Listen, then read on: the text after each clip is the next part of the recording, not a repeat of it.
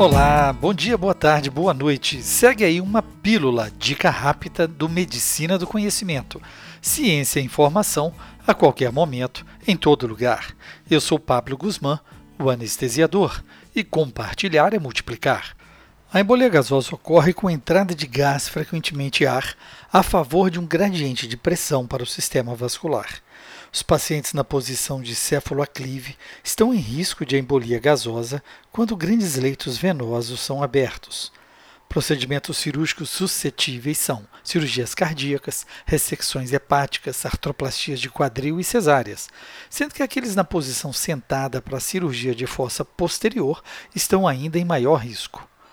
O ar frequentemente localiza-se no átrio direito antes da passagem para o VD, e as características clínicas são dependentes do volume e do fluxo de gás direcionado para a circulação. Grandes volumes podem ocasionar queda do débito cardíaco e, consequentemente, diminuição da capnometria. Arritmia, dispneia, hipóxia, cianose, broncoespasmo e edema pulmonar também podem ser vistos. O alerta pode ser dado pela queda brusca da capnografia, mas o eco transesofágico é a maneira mais precisa para o diagnóstico, e o principal objetivo do tratamento é identificar a fonte de entrada de ar e dar suporte hemodinâmico. Ouça mais podcasts Medicina do Conhecimento no Spotify, iTunes, YouTube e SoundCloud. Não deixe de seguir e dar seu like. Fique ligado nas redes sociais Twitter, Facebook e Instagram Medicina do Conhecimento. Afinal, Compartilhar é multiplicar.